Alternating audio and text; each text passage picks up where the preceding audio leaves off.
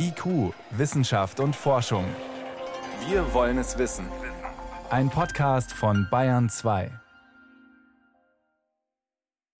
Willkommen zum Corona News Podcast. Ich bin Jan Toczynski, Wissenschaftsredakteurin beim Bayerischen Rundfunk. Wir sprechen über die wichtigen Corona-Fragen dieser Woche mit Dr. Christoph Spinner. Er ist Infektiologe und Pandemiebeauftragter des Münchner Klinikums rechts der ISA. Guten Morgen, Herr Spinner. Guten Morgen, Frau Tschitschinski. Herr Spinner, wir beschäftigen uns in dieser Woche natürlich immer noch mit der Delta-Variante. Sie steigt bei uns an. Noch schützen uns die sehr niedrigen Inzidenzen, die wir haben, aber die Zahlen in Großbritannien, die zeigen, auch bei einer Impfquote wie dort, die Inzidenzen steigen. Wann, glauben Sie, wird die Delta-Variante bei uns die dominante Variante sein? Ich glaube, es wird gar nicht mehr lange dauern, bis die Delta-Variante bei uns die absolut dominierende Variante ist. Denn nach Schätzungen von Lothar Wieler vom Robert-Koch-Institut, der sich dazu gestern geäußert hatte, geht er bereits davon aus, dass die Delta-Variante bereits mehr als 50 Prozent aller Neudiagnosen in Deutschland ausmacht und aufgrund des exponentiellen Wachstums von SARS-CoV-2 werden also keine zwei, drei Wochen mehr vergehen.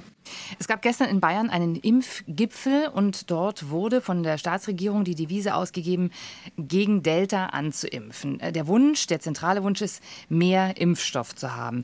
Wie kann das überhaupt funktionieren, gegen diese ansteckendere Delta-Variante animpfen, wenn wir doch immer noch Impfstoffknappheit haben? Also erfreulicherweise ist ja mehr als jeder zweite deutsche Bürger bereits einmalig geimpft. Wir haben in Deutschland aufgrund der Lage von BioNTech Pfizer, also mit dem Hauptsitz von BioNTech in Deutschland, den großen Vorteil, dass wir sehr viel mRNA-Impfstoff von BioNTech Pfizer einsetzen können. Und hier wissen wir, dass die Schutzwirkung des BioNTech-Pfizer-Impfstoffs auch gegenüber der Delta-Variante nur minimal reduziert ist, also noch sehr gut ist. Es ist nach allem, was wir heute wissen, sehr klar, dass nur vollständige Impfungen einen ausreichenden Schutz gegenüber der Delta-Variante mitbringen. Das heißt insbesondere einmalige Impfungen, also keine vollständigen Impfungen der Impfstoffe AstraZeneca, BioNTech, Pfizer und Moderna, bringen eben keine ausreichende Immunantwort mit sich. In dem Zusammenhang wird diskutiert, die Impfabstände bei den Impfungen, wo es zwei Dosen braucht, und das sind ja die meisten, diese Impfabstände zu verkürzen, damit die Menschen schneller, doppelt und damit vollständig geimpft werden. Wie sinnvoll ist das aus Ihrer Sicht und was könnte das bringen? Zunächst waren die mRNA-Impfstoffe BioNTech Pfizer mit einer Wiederholung von drei Wochen und Moderna mit vier Wochen untersucht und zugelassen worden. Man hatte dann die Impfabstände vergrößert, um mehr Menschen eine Erstimpfung anzubieten, was grundsätzlich auch sinnvoll ist, denn je mehr Menschen eine Erstimpfung haben, desto mehr zumindest Teilschutz besteht, vor allem gegenüber den gefürchteten schweren Verläufen der Krankenhausaufnahme oder im ungünstigen Fall gegenüber Covid-19 bedingtem Tod. Auf der anderen Seite kommen wir jetzt in eine Situation, wo etwa jeder dritte Deutsche vollständig geimpft ist, jeder zweite Deutsche mindestens eine Impfung erhalten hat. Und wir wissen, dass gerade gegenüber der Delta-Variante sehr gute Schutzwirkung erforderlich ist. Das heißt, vollständig geimpft worden sein muss. Und wenn genügend Impfstoffe vorhanden sind, da macht es natürlich auch Sinn, die Impfabstände jetzt wieder zu verkürzen. Das gemeinsame Ziel hinter beiden Strategien ist, so vielen Menschen wie möglich, so früh wie möglich Schutz durch Impfungen anzubieten. Heißt aber im Umkehrschluss auch, dass es unter Umständen bei den Erstimpfungen dann nochmal zu Verzögerungen kommen könnte, wenn es eben nicht ausreichend Impfstoff gibt. Das hängt im Wesentlichen von der Verfügbarkeit der Impfstoffe ab. Hier hatten wir in den letzten Wochen und Monaten ja mehrfach auch kurzfristige Änderungen gesehen. Sie erinnern sich, es gab zunächst Lieferknappheiten der mRNA-Impfstoffe. Dann gab es einen Rückschlag der Verfügbarkeit des Johnson Johnson-Impfstoffs durch Kontamination von fast 60 Millionen Dosen während der Produktion. Jetzt gibt es erfreulicherweise Meldungen, dass Moderna die Impfmenge deutlich steigern kann. Also ich glaube, hier ist tatsächlich die Politik gefragt, auch sehr kurzfristig auf die zur Verfügung stehende Liefermengen reagieren zu können. Aus medizinischer Sicht ist völlig unstrittig. Je mehr Menschen wir vollständig geimpft haben, desto besser ist der Schutz der Bevölkerung, heißt weniger Covid-19-bedingte Krankenhausaufnahmen und auch weniger Covid-19-bedingte Todesfälle. Und genau das sehen wir ja tatsächlich auch in den Daten, die uns im öffentlichen Gesundheitsdienst zur Verfügung stehen. Denn vor allem die Risikopersonen, also ältere Menschen, konnten längst vollständig immunisiert werden. Und deshalb sind nicht nur die Neuinfektionszahlen, sondern vor allem auch die Krankenhausaufnahmen in Deutschland derzeit sicher stark rückläufig. Ein anderes interessantes Thema wird in dem Zusammenhang diskutiert, das Thema Kreuzimpfungen, das sogenannte heterologe Impfschema. Und zwar kennen wir das aus den Daten von der AstraZeneca-Impfung, die ja irgendwann nicht mehr für die Menschen unter 60 empfohlen wurde, sondern über 60. Und dann ist man dazu übergegangen, die, die eine erste Dosis bekommen haben von AstraZeneca und unter 60 waren, dass die in der zweiten Dosis einen mRNA-Impfstoff bekommen haben. Also man wird geimpft mit zwei verschiedenen Arten von Impfstoff. Jetzt gibt es erste Daten aus Spanien zu diesen Kreuzimpfungen und das sieht eigentlich recht vielversprechend aus, oder Herr Spinner? Ja, tatsächlich hatten wir über diese Studie, als sie noch nicht wissenschaftlich begutachtet war, bereits diskutiert. Und hier wurden insgesamt 600, etwas über 600 zunächst mit AstraZeneca erst geimpfte Personen durch einen Zufallsgenerator in zwei Gruppen aufgeteilt, nämlich in eine Gruppe, die als zweite Impfung den mRNA-Impfstoff von BioNTech Pfizer äh, erhalten hat und die andere Gruppe wurde zunächst beobachtet. Im Wesentlichen zeigte sich, und das ist die Hauptaussage dieser wissenschaftlichen Veröffentlichung, Veröffentlichung, dass eine heterologe Impfung, also zunächst eine Adenovirusvektorimpfung mit AstraZeneca, gefolgt von einer mRNA-Impfung BioNTech Pfizer, mit einer sehr, sehr guten Antikörperantwort, also wir sagen humorale Immunantwort einhergeht, soll heißen, wir gehen nach allem, was wir heute wissen, davon aus, dass diese Schutzwirkung vielleicht sogar besser sein könnte als die alleinige mRNA-Impfung. Und übrigens waren diese Impfstrategien dann auch sicher. Das heißt, die Nebenwirkungen mild bis moderat und in der Regel nach spätestens zwei Tagen vergangen. Jetzt ist die Schwierigkeit dabei, das ist eine kleine Studie. Sie haben gerade gesagt, dann 600 Probanden, das sind nicht wahnsinnig viele. Und man hat es probiert mit der Kombination AstraZeneca und BioNTech. Jetzt wird es bei uns im nächsten Quartal aber sehr viel Impfstoff von Moderna geben. Der hat ja eine andere mRNA-Dosierung als BioNTech. Dazu gibt es bisher meines Wissens nach zumindest keine Daten. Was würden Sie sagen? Kann man trotzdem auch eine Kombination von AstraZeneca und moderner machen?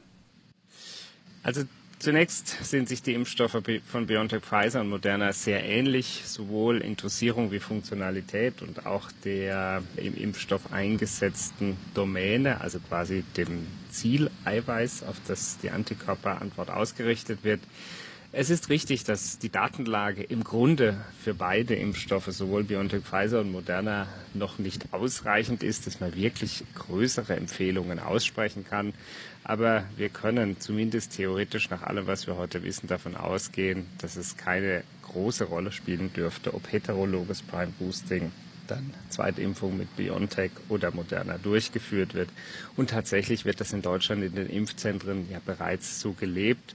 Übrigens, weil Sie gerade sagen, dass wir in der nächsten Zeit erfreulicherweise deutlich mehr Moderna-Impfdosen sehen werden, das stimmt. Aber dennoch ist zahlenmäßig der Impfstoff von BioNTech Pfizer in Deutschland immer noch die wichtigste Säule unserer Impfstrategie.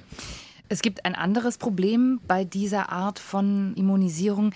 Die Menschen lehnen den Impfstoff von AstraZeneca ab. Das erzählen tatsächlich viele Ärztinnen und Ärzte. Auch das war gestern Thema in der Pressekonferenz. Diese Kombi-Impfung könnte eine gute Immunisierung bringen, aber die Menschen möchten nicht den Vektorimpfstoff von AstraZeneca. Was kann man tun? Wie kann man das lösen, Herr Spinner? Also ich glaube tatsächlich, dass diese vielen Nachrichten, auch sehr kurzfristigen Nachrichten neuer wissenschaftlicher Erkenntnisse, die zum Teil, ja, ich will fast sagen, medial einer Art Hypersensation unterliegen und in sozialen Netzwerken wie Twitter, LinkedIn und anderen sehr, sehr breit diskutiert werden, für den medizinischen Laien nur noch schwer überschaubar sind. Selbst für medizinische Fachexperten und auch mir selbst fällt es schwer, sämtliche täglich neu erscheinenden wissenschaftlichen Veröffentlichungen auf ihre Relevanz und Gewicht zu screenen. Denn nicht jede Veröffentlichung bedeutet ja auch eine substanzielle Änderung des Vorgehens.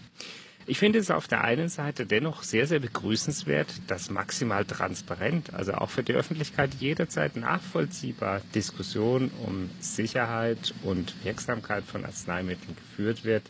Ich glaube dennoch, dass wir, zumindest wenn genügend Impfstoffe vorhanden sind, eine Art Strategie brauchen. Im Moment geht es ja vor allem darum, allen Menschen eine Impfung anzubieten und alle zugelassenen Impfstoffe, also explizit auch der Impfstoff von AstraZeneca, bieten zumindest gegen die schweren Verläufe einen guten Schutz, das heißt also einen guten individuellen Schutz. Jetzt stehen wir aber auch vor neuen Herausforderungen wie der Delta-Variante, die deutlich leichter übertragbar ist und bei der auch die Schutzwirkung der AstraZeneca-Impfstoffe, die ohnehin schon etwas geringer als die der mRNA-Impfstoffe ist, zumindest gegenüber jeglicher Infektion, noch weiter reduziert ist. Und wenn im Kontext der Herdenimmunität vor allem die Vermeidung der Infektionsübertragung eine größere Rolle spielt, dann werden wir sehr wahrscheinlich im Herbst auch nochmal darüber sprechen müssen, welche Strategien wir zur Auffrischung von Impfung nutzen wollen. Und ich denke, das ist auch aus meiner Sicht eine der Hauptbotschaften, weshalb es jetzt zunächst mal darauf ankommt, jedem Menschen ein Impfangebot machen zu können, wie dann Auffrischungsstrategien in der nächsten Welle der Impfung aussehen, kann völlig losgelöst davon noch mal diskutiert werden. Lassen Sie uns, Herr Spinner, noch über einen Impfstoff sprechen, den Sie auch gut kennen, den Vektorimpfstoff von Johnson Johnson. Weiß man da irgendetwas über die Wirksamkeit bei der Delta-Variante zum jetzigen Zeitpunkt? Bislang gibt es dazu auch nach meiner Kenntnis keine wissenschaftlichen Veröffentlichungen. Allerdings ist der Vektorimpfstoff von Johnson Johnson bereits vor allem mit der Beta-Variante auch in Südafrika getestet und zeigte dort nur eine minimal reduzierte Wirksamkeit da insbesondere auch Delta beziehungsweise zu dieser Zeit auch Alpha schon wesentlich infektiöser als die Virus-Wild-Typen waren, an denen die mRNA-Impfstoffe getestet sind, geht man zumindest theoretisch davon aus, dass die Impfstoffwirkung auch bei Delta nicht wesentlich reduziert sein dürfte. Es laufen ja noch verschiedene Studien, die die Möglichkeit bieten, die Wirksamkeit auch bei der Delta-Variante zu zeigen. Übrigens führen wir auch in Deutschland ja die Ensemble 2 Impfstudie durch, wo wir eben genau noch einmal untersuchen, ob eine doppelte Dosis, also eine zweimalige Impfung mit dem Johnson Johnson Impfstoff möglicherweise eine bessere Schutzwirkung vor allem gegenüber der Infektion mit SARS-CoV-2 bringt, denn der Schutz vor schwerer Infektion ist bereits nach einer einmaligen Dosis gegeben. Jetzt haben wir ja bei AstraZeneca gesehen, dass man eben diese zwei Dosen braucht, um vor Delta ähm, einen ordentlichen Schutz zu haben. Da gibt es ganz gute Zahlen. Der Johnson Johnson Impfstoff ist jetzt nicht so anders. Die Frage stellt sich wahrscheinlich ein bisschen, reicht eben die eine Dosis aus? Also Ministerpräsident Markus Söder hat gestern angekündigt, diesen Impfstoff einsetzen zu wollen für Gruppen, die man schwer im Gesundheitssystem erreicht, beispielsweise bei Migrantinnen. Aber die Frage ist eben, ja, wenn man allen eine Dosis gibt, ist das wirklich ein ausreichender Schutz? Schutz gegen Delta, aber es ist eben schwierig, dazu etwas zu sagen, weil wir haben keine Daten dazu. Also wir wissen ja zumindest aufgrund des sehr gut charakterisierten Schutzes vor Beta und deswegen nehmen wir eben an, dass der Schutz auch gegen Delta ähnlich sein dürfte. Es handelt sich ja zwar nicht um identische, aber auch nicht allzu weit entfernte Varianten, dass die ja, Schutzwirkung nicht wesentlich weiter reduziert sein sollte. Jetzt konnte ja bereits gezeigt werden, oder man nimmt an, nach Modellierungen, dass die Schutzwirkung einer vollständigen AstraZeneca-Impfung gegenüber Delta in Bezug auf die Infektion bei etwa 60 Prozent liegt. Natürlich ist sie gegenüber dem Schutz vor schweren Verläufen wahrscheinlich höher. Bedeutet im Umkehrschluss aber dann auch, dass eine Dosis des Johnson Johnson Impfstoffs etwa vergleichbar effektiv ist wie eine vollständige AstraZeneca-Impfung. Ob sich jetzt die Johnson Johnson Impfstoffwirkung durch erstens eine wiederholte Gabe oder eine Kombination steigern lässt, ist unklar. Wir nutzen in der Medizin ja sehr häufig das Prinzip sogenannter sequenzieller Impfungen oder heterologer Prime-Boost-Strategien, also der Kombination verschiedener Impfstoffe. Deswegen ist sie grundsätzlich eine Möglichkeit. Andererseits, und das wissen wir heute noch nicht, könnte eben aufgrund der völlig anderen Konfiguration des Johnson Johnson Vektorimpfstoffs im Vergleich zum AstraZeneca-Impfstoff auch die Möglichkeit bestehen, dass die zweimalige Impfung vergleichbar guten Schutz wie mRNA-Impfungen bieten. Und deshalb ist es unerlässlich, dass wir auch trotz der Zulassung von Impfstoffen unbedingt weiter klinische Prüfungen durchführen, um Antworten auf diese Fragen zu bekommen. Aber um wirklich auf Effektivität und Sicherheit schließen zu können, benötigen wir deutlich größere Studien. Wenn Sie sich erinnern, die Zulassungsstudien hatten ja etwa meist um fast 30.000 TeilnehmerInnen. Herr Spinner, lassen Sie uns ein bisschen über Urlaub sprechen. Wer uns regelmäßig hört in diesem Podcast, der merkt, dass wir heute technisch nicht ganz auf der Höhe sind. Wir haben kleinere Schwierigkeiten. Das liegt daran, dass Sie tatsächlich im Urlaub sind. Sie weilen gerade auf einer griechischen Insel und das sei Ihnen sehr vergönnt. Zunächst deswegen auch die Frage, Sie raten nicht grundsätzlich von Reisen und vom Urlaub ab.